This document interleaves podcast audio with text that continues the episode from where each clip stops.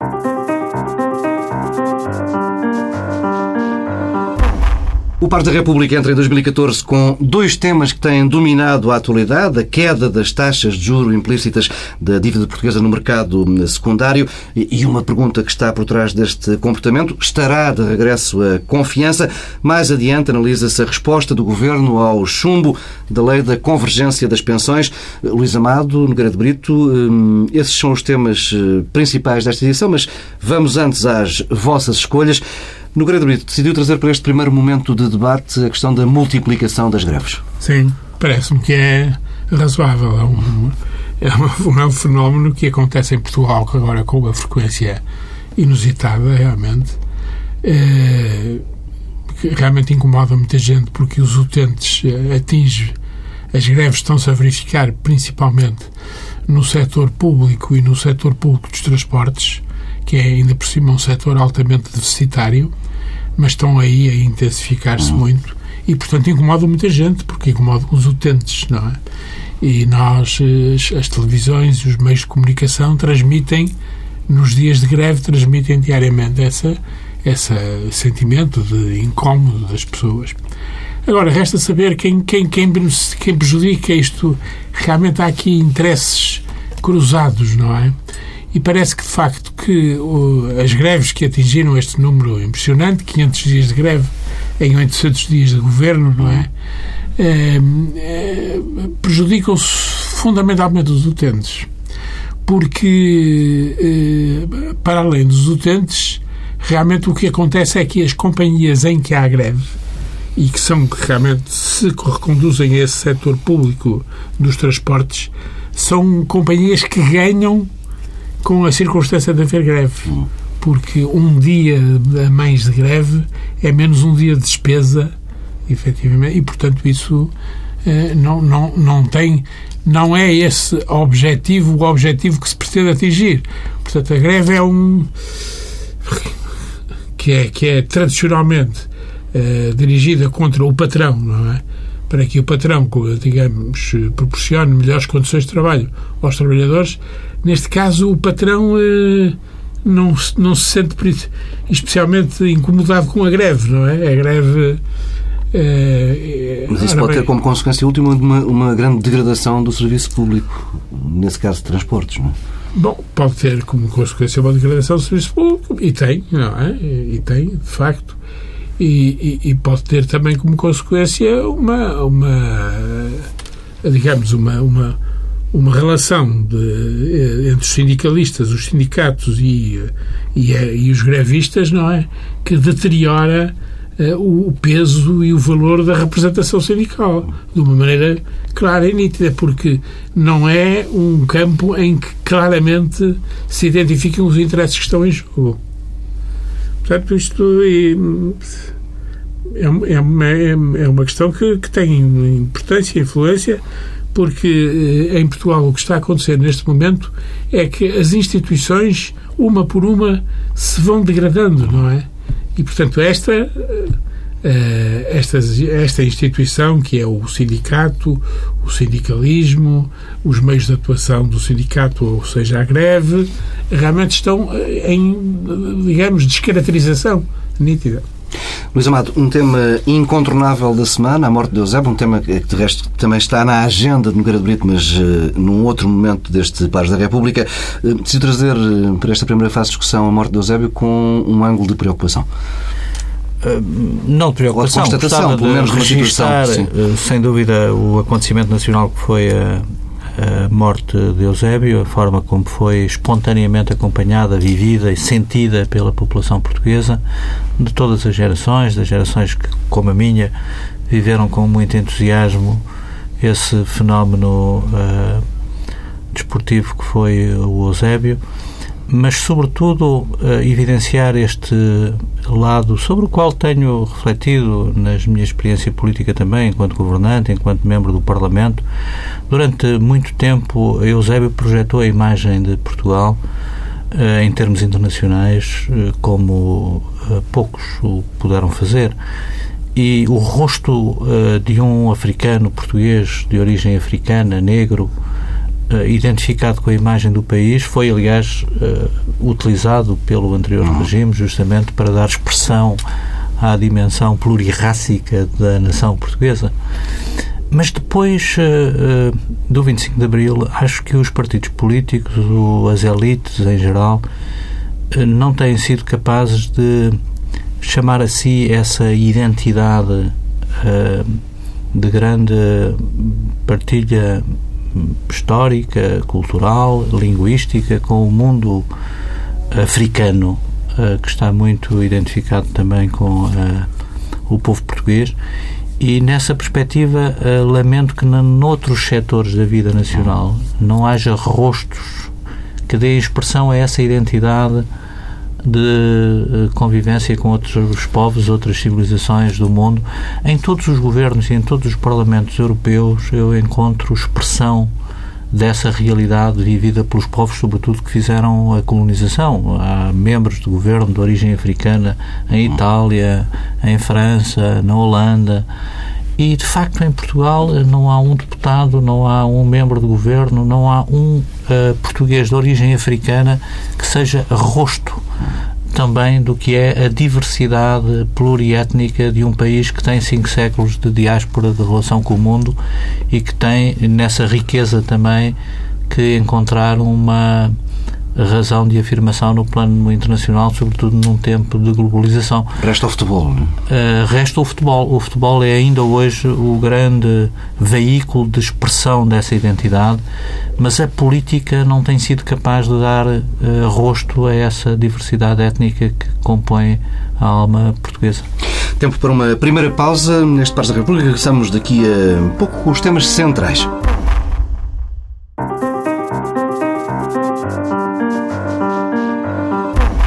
Luís Amado, Nogueira de Brito, estamos de regresso para tratar dos temas principais desta edição. Começamos pelo clima de otimismo que tem marcado este início de ano.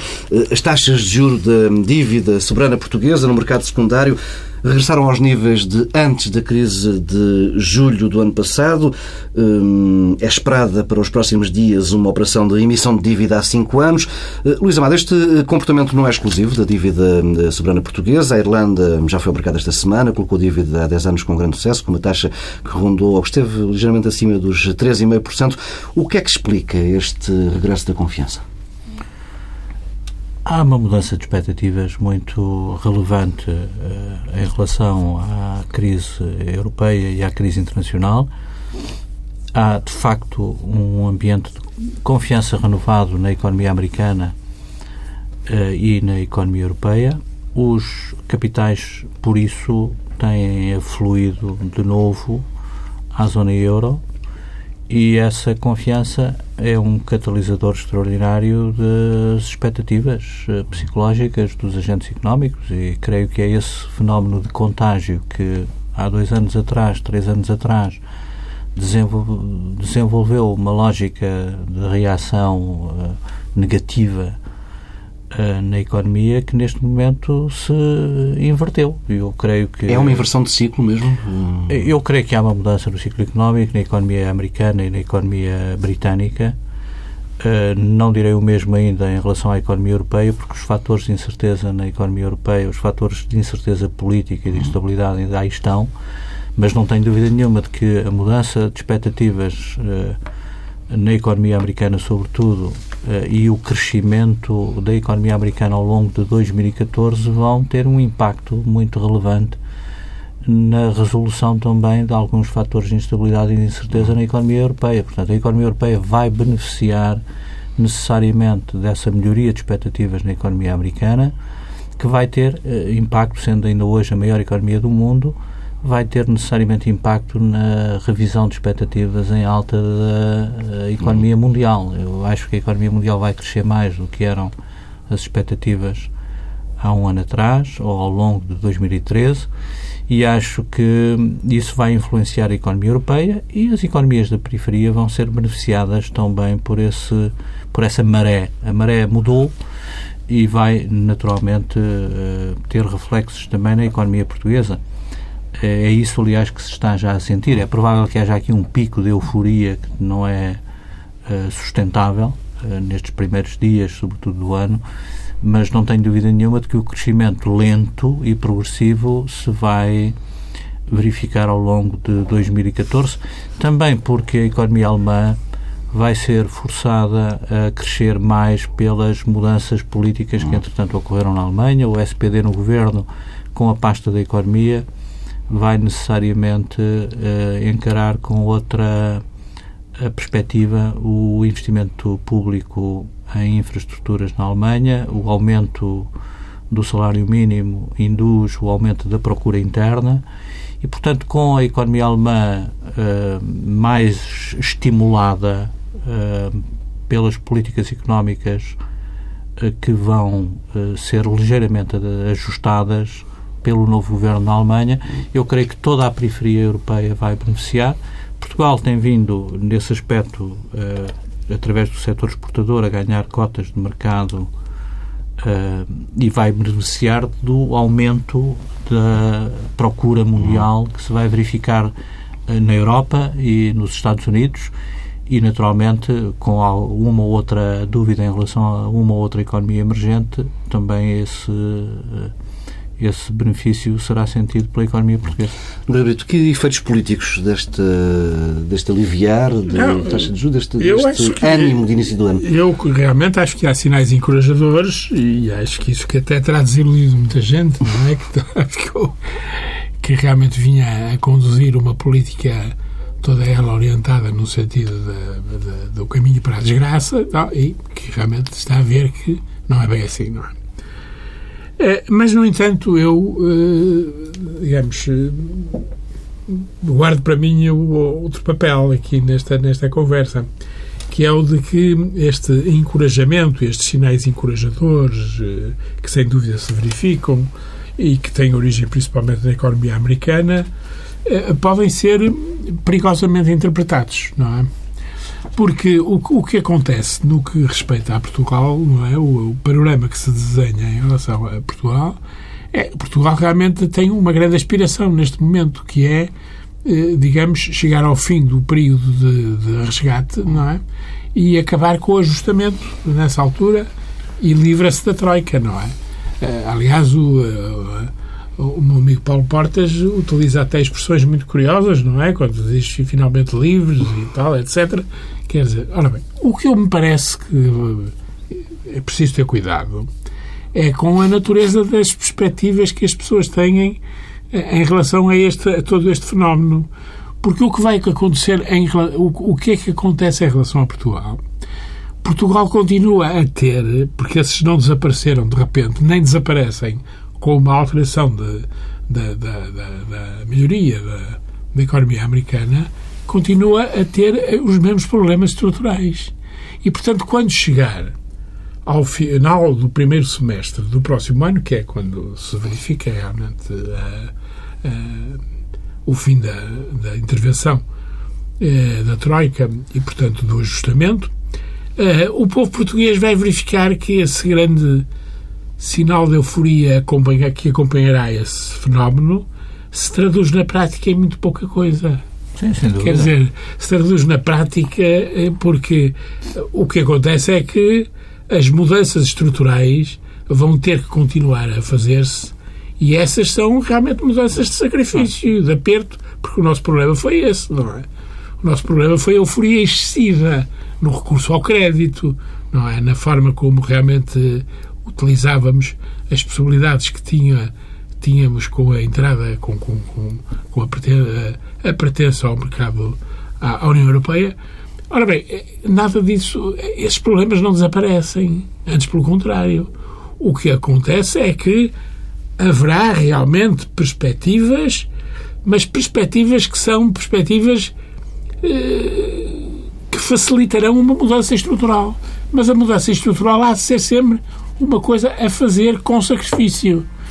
E, portanto, temos que nos preparar também, né, em toda a conversa que temos sobre este assunto, para que o que virá de bom não é exatamente o que as pessoas esperam, é alguma coisa que será bom para Portugal, mas que será, na mesma, eh, um panorama de uma certa dificuldade para as famílias e para os portugueses. Eu acho que as famílias e os portugueses em geral perceberam a natureza da crise e não terão essas expectativas. Acredito que haja aqui e ali, no outro setor da vida pública e política, alguma ilusão sobre isso, mas os portugueses em geral creio que as empresas fizeram o seu processo de ajustamento, começaram, no, aliás, aquelas que estão em boa saúde, que tiveram que se confrontar no mercado externo durante a década do euro, fizeram-no eh, com uma rigorosa uh, e acutilante perspectiva do que era a, competição no quadro de uma moeda forte, como é o euro. O, ajustamento que nós estamos a fazer, eu estou inteiramente de acordo com o José Luís Nogueira de Brito em relação a isto, a perspectiva que ele dá. Não criamos ilusões, porque o ajustamento que nós estamos a fazer não é o ajustamento da Troika. A Troika é o ajustamento imposto, forçado pelas condições excepcionais. O que nós estamos a fazer é um ajustamento que nunca fizemos, verdadeiramente com consciência política. Há mudança muito brusca e muito impressionante de um quadro de moeda fraca para um quadro de moeda forte. A adesão, ao marco. A adesão, adesão ao marco. É verdadeiramente essa é a, a, expressão. E, portanto, nós não interiorizamos claro que quem estava no mercado externo, as empresas exportadoras, uh, perceberam isso rapidamente, porque era o dia a dia delas. E essas fizeram um esforço de ajustamento e adaptaram-se rapidamente. As que viviam dependentes do mercado interno e tinham um mercado interno em expansão e em crescimento pela facilidade de crédito que a baixa das taxas de juros com a entrada no euro propiciou, também durante muito tempo viveram na ilusão de que esse mercado interno eh, poderia continuar a alimentar os seus projetos de crescimento. Quando falhou o mercado interno, viraram-se para fora e estão muitas delas a sobreviver transferindo cotas de mercado que tinham no mercado interno para o mercado externo. Portanto, essas também estão a fazer o seu ajustamento e já o fizeram.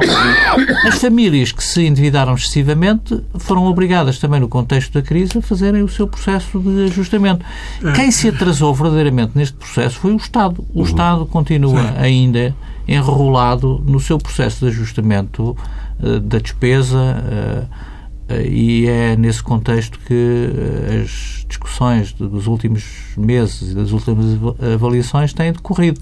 Mas esse processo é um processo absolutamente uh, impossível de contrariar se queremos manter a presença na moeda comum. E prolongado e doloroso e doloroso. É, Mas não pode é haver aqui uma, uma, uma, dissonância entre eh, um discurso que vai ganhando cada vez mais notas de esperança, um discurso político eh, da parte do governo, eh, notas de esperança, de, de alguma euforia até não pode haver uma dissonância entre esses, esse discurso, que está baseado em sinais e em uhum. indicadores que são positivos, e, e, depois todo o rasto que ficou para trás eh, sim. destes dois anos, quase três anos de, de austeridade. E, que há, e que vai continuar. Sim, sim, sim. Quer dizer, o que eu. O, o que eu digo é o seguinte, é que realmente... Como é que se gera politicamente este momento? A questão é essa, não é? Há, há mudanças que realmente são espantosas, há transformações eh, realmente curiosas. O governo, este governo, no início, eh, encarava as dificuldades que eram inerentes, digamos, à, à, à adesão ao, ao, ao, programa de, de reajustamento como uma coisa positiva. E, e, e, daí que se dissesse até estes indivíduos realmente estão, no fundo, a aproveitar esta oportunidade para pôr em prática o que é a sua ideologia. O que é a sua ideologia, que é, que é uma ideologia de, é uma ideologia de, realmente de, de dificuldade, não é?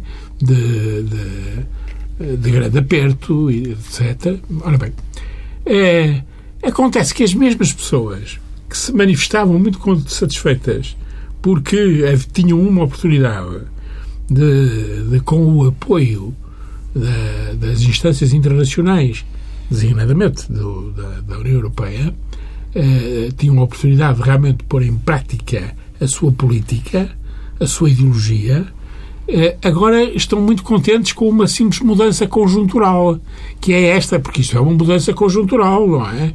Isto ainda não é firme, não é, não é seguro, sim, sim. não é uma coisa completamente segura.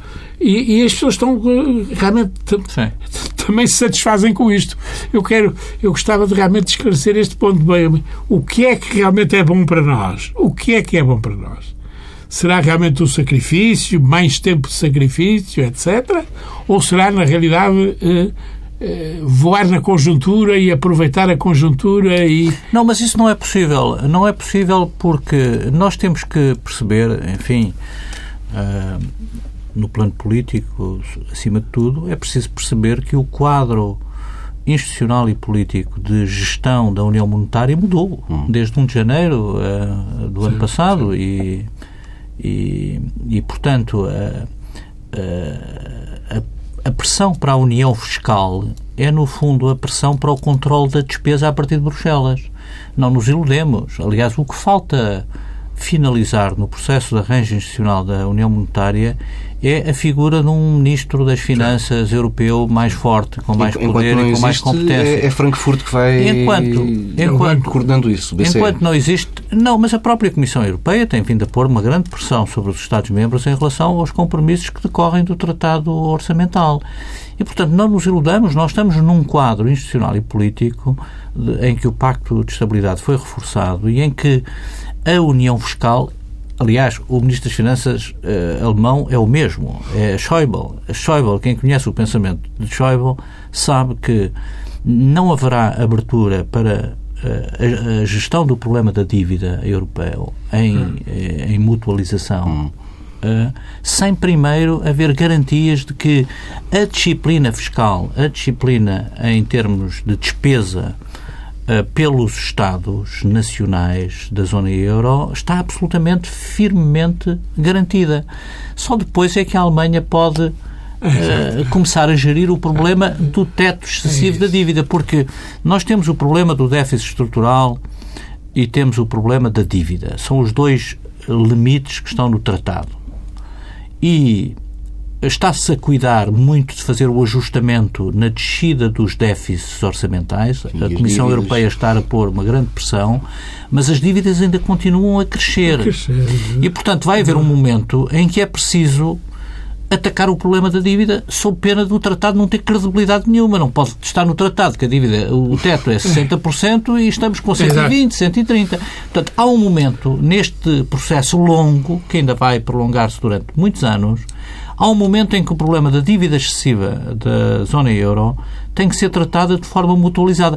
Mas isso os Estados que têm o excedente só aceitarão fazê-lo quando os orçamentos já estiverem devidamente arrumados, ou seja, quando as finanças públicas de cada Estado-membro for capaz de garantir, através de um excedente primário, que têm condições de sustentabilidade da, da, dívida e que não voltam a cair na situação de excessivo endividamento por excessivo déficit e por excessivo déficit muitas vezes provocado por alimentar expectativas eleitorais Exatamente. irresponsavelmente. Portanto, esse tempo acabou e se os partidos que têm eh, expectativas de governo não perceberem isto, não percebem nada do que têm pela frente. Aliás, o Presidente da República... Era, era aí que eu queria chegar, pegando nesta ideia das expectativas eleitorais... Não, não, é que o Presidente da República falou sabe?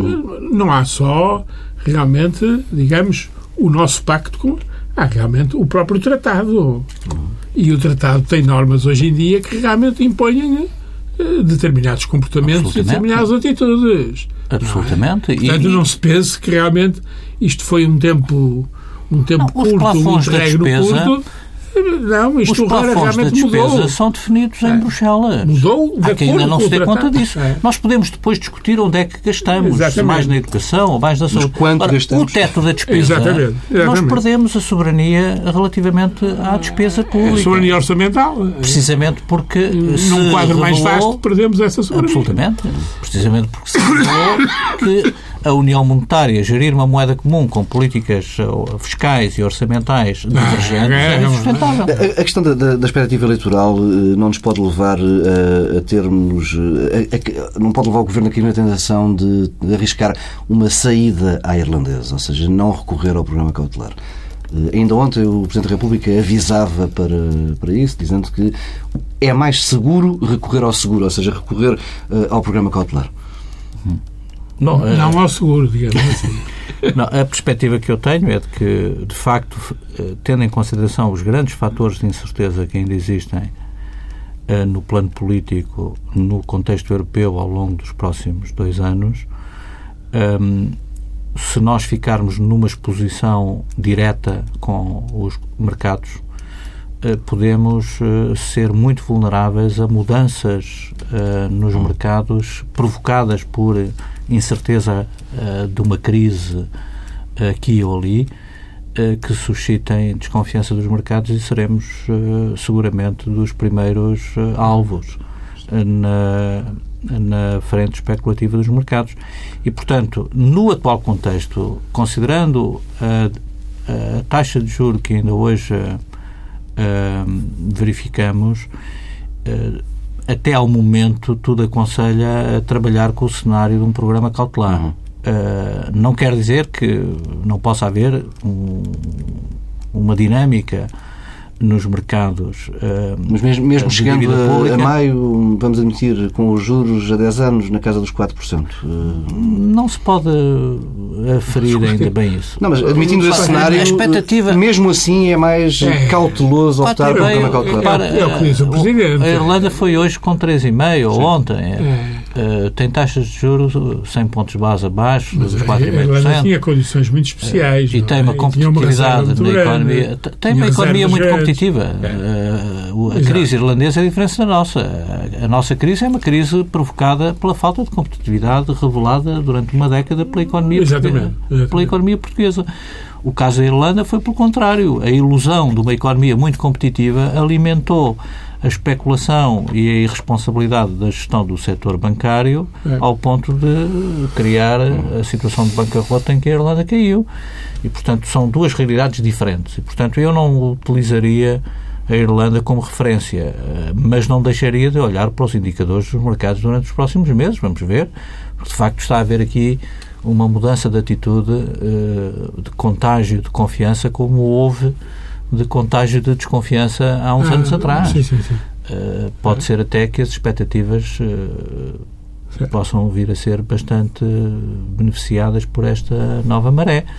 Mas é preciso uh, ter em consideração fatores de incerteza ainda muito grandes que existem na Europa e que podem, justamente por isso, perturbar a forma como as tendências dos mercados se vão sustentando ao longo do ciclo económico. André Brito, eh, é bom alinhar nas cautelas do Presidente da República, é isso que está Sim, eu acho que sim, que é, é avisado e, e, e, o, e o, o, amigo Dr. Luís Amado realmente expôs bem a situação, é isso, realmente. É, o Presidente da República chamou-lhe, é uma rede, é uma espécie de rede que realmente, como no circo, não é verdade, uhum. é, digamos, evitará em última análise qualquer desastre que possa suceder se realmente houver uma pequena alteração, não é? Uma pequena alteração nos mercados, uma percepção de, uh, diferente, não é? Pode alterar as coisas, não é? Pode alterar as coisas. E nesse caso é bom termos uma rede para trabalhar em cima dessa rede. Não é? é o que depois significa impõe, o programa cautelar. É o... Depois impõe alguma condicionalidade. E nessa, nessa perspectiva, também ela própria, a linha de crédito que for negociada, ela própria define as condições em que certo. a linha de crédito é, pode ser ativada, o que impõe um conjunto de regras de disciplina que também não podem ser postas em causa. E nessa perspectiva até pode facilitar ao Governo a continuidade de algumas políticas que aí sim o efeito ilusório de que a saída da Troika sem programa cautelar dava plena soberania ao Governo para mudar de política, não o podendo fazer, Uh, criava ainda expectativas mais negativas do ponto de vista eleitoral e do ponto de vista político. Portanto, para o Governo até era pior, do meu ponto de vista, numa leitura uh, sim, sim. deste tipo. Bem, eh, e já não temos tempo para o segundo tema, para a questão das pensões. Havemos de aqui a trazer certamente num próximo programa. Nova pausa no Parque da República. Regressamos daqui a pouco com duas sugestões.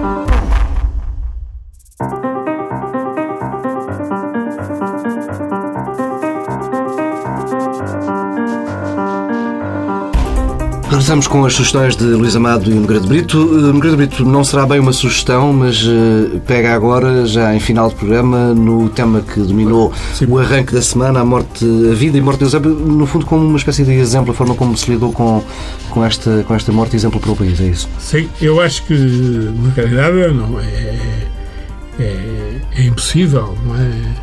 é? ignorar o que se passou, não é? Porque realmente foi um fenómeno coletivo de expressão tão significativa eh, que é de facto difícil. E depois, realmente, num meio especial, que é o meio do futebol, não é? Um meio em que há rivalidades, etc., o que se verificou é que aquele homem, realmente, e a morte daquele homem, foi capaz de eh, juntar uma série de vontades, eh, normalmente divergentes normalmente divergentes até, eh, até eh, digamos, com, com, expressões absurdas de agressão física, etc. E essa gente se juntou-se, o que significa que há, neste momento em Portugal, uma grande, um certo apetite, uma certa fome, não é verdade?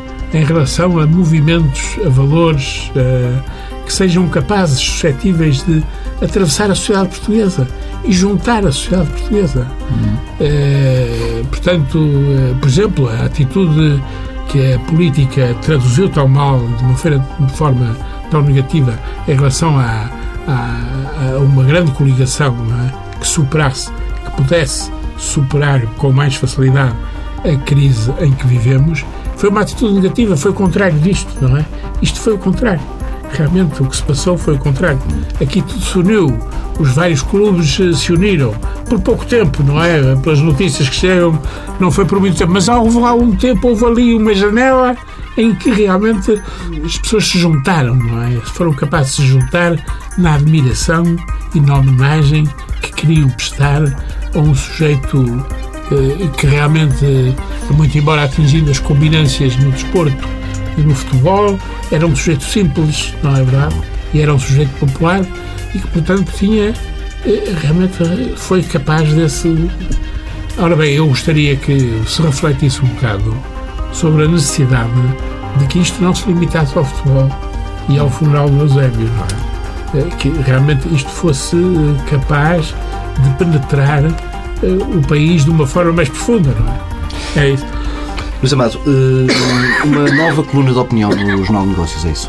Sim, chamou-me a atenção ontem a coluna um, iniciada pelo jornalista Fernando Sobral um, e chamou-me a atenção pelo facto de ela se designar Oriente e por uh, abrir uh, uma perspectiva desse jornal relativamente aos temas que têm a ver com a nossa relação com a Ásia. E o pressuposto, o fundamento dessa nova coluna, tanto quanto percebi, é justamente alertar o país também para as oportunidades e para as vantagens que o país não deixa de ter na relação com regiões que historicamente foram regiões eh, em que Portugal foi pioneiro na ligação com a Europa.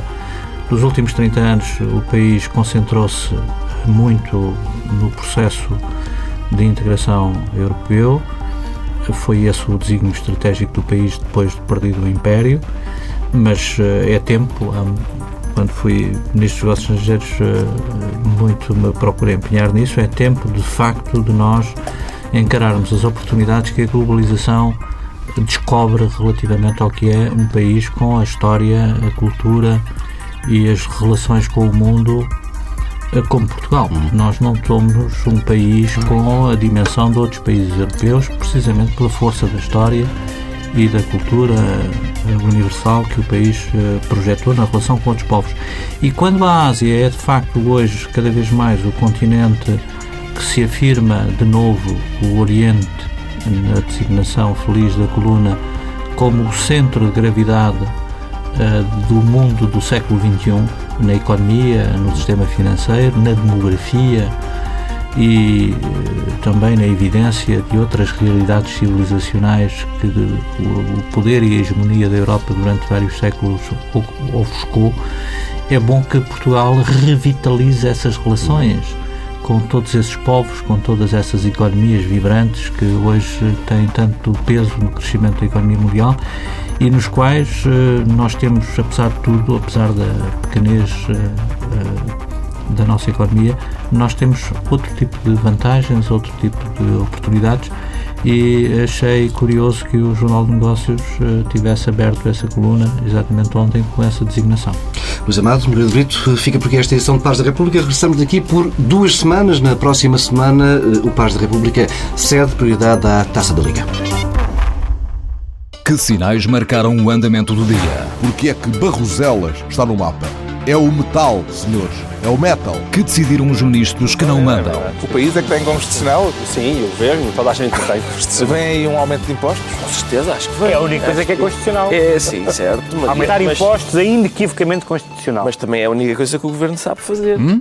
Que novas experiências saíram do tubo de ensaio? Desta vez foram 13-0. Até o busto da República votou contra. Foi um gangbang do Tribunal Constitucional no governo. Os programas da TSF estão disponíveis em podcast logo após a transmissão Hum? Para escutar o que quer, quando e quantas vezes quiser. Está aqui uma boa notícia. Subscrição gratuita em tsf.pt/podcast. Tudo o que se passa, passa na TSF.